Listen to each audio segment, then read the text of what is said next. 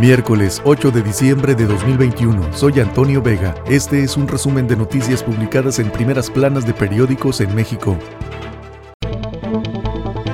El Universal, en 300 dólares, la salida de haitianos de Chiapas. Migrantes acusan que les venden boletos para subirlos a camiones que el Instituto Nacional de Migración usa para llevarlos a otros estados a realizar sus trámites de refugio y evitar la espera en Tapachula. El pase de abordar que les venden consiste en un papel sellado con fecha del año pasado.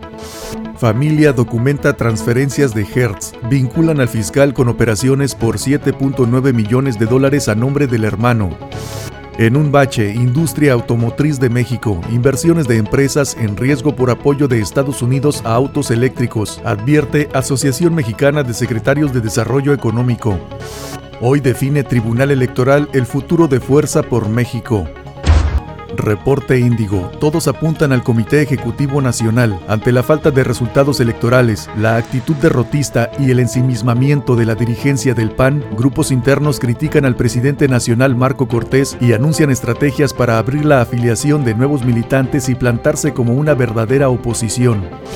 Vías bloqueadas. La Agencia Reguladora del Transporte Ferroviario de México reporta que los bloqueos ferroviarios se han presentado en 16 estados del país en los últimos años. Sin embargo, Michoacán concentra el 80% de toda la incidencia. Reforma. Acusan abuso laboral en las obras insignia. Afirman que Tren Maya desplaza a más de 3.000 hogares. Denuncian moches del 30% del sueldo, comisiones ilegales y amenazas de despido. Ocultan Pegasus, alegan seguridad. La Consejería Jurídica de la Presidencia recurrió otra vez al argumento de riesgos para la seguridad nacional, ahora para ocultar informes de espionaje con el sistema Pegasus. La razón, México cierra año con 76% de dosis que compró, COVAX y Sputnik atoradas. Total recibido en diciembre será de 200 millones. Organización Mundial de la Salud afirma que la variante Omicron es menos riesgosa que la Delta. Excelsior. INE recurre a la Corte por más presupuesto, busca más recursos para la revocación. El árbitro electoral interpuso ayer una controversia constitucional por el recorte de casi 5 mil millones de pesos que le aplicó la Cámara de Diputados. 24.650 millones de pesos solicitó de presupuesto el INE a la Cámara de Diputados para 2022. Detonar inversión, reto del gobierno. Líderes empresariales lanzan llamado. Para la cúpula empresarial en los próximos tres años, el gobierno federal debe enfocarse en apuntalar las inversiones para generar mayor crecimiento económico y empleos, así como no bajar la guardia ante la pandemia.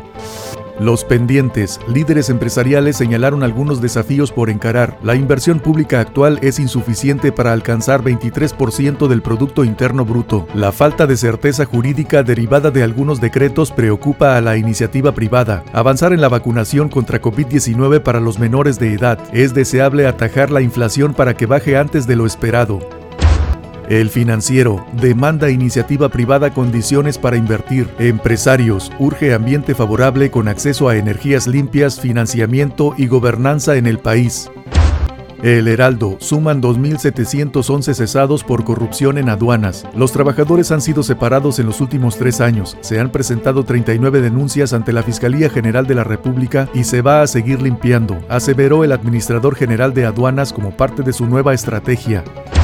El economista, las exportaciones mexicanas a Estados Unidos alcanzan nivel récord en octubre. Se consolida liderazgo como socio comercial de Estados Unidos. Standard Poor's índice bursátil mantiene perspectiva negativa a nota soberana. Los desafíos fiscales en las empresas productivas del Estado y la incertidumbre empresarial factores para la ratificación. Eje central, el 1% de la población posee la mitad de la riqueza en México. Informe sobre desigualdad revela que la mitad de los mexicanos presenta riqueza negativa, es decir, que sus ingresos son superados por sus deudas. Crece la inseguridad alimentaria grave. Durante el actual gobierno, 2.8 millones se sumaron al grupo de personas que han pasado hasta un día entero sin comer, revela un informe de la ONU que contradice las cifras de Coneval. 24 horas, tras las rejas, entre golpes y mordidas, agredido por una autoridad 64% de los presos. La población de los centros penitenciarios del país viven entre el robo, acoso sexual y pago de extorsiones. De acuerdo con la encuesta nacional de población privada de libertad, 55.3% de los detenidos tuvo que pagar a custodios por pase de lista y para no realizar trabajos adicionales. Según la encuesta, el último año 36.7% vio en los penales arreos hacer de seguridad o manejar llaves de las celdas. Este es un resumen de noticias publicadas en primeras planas de periódicos en México. Soy Antonio Vega.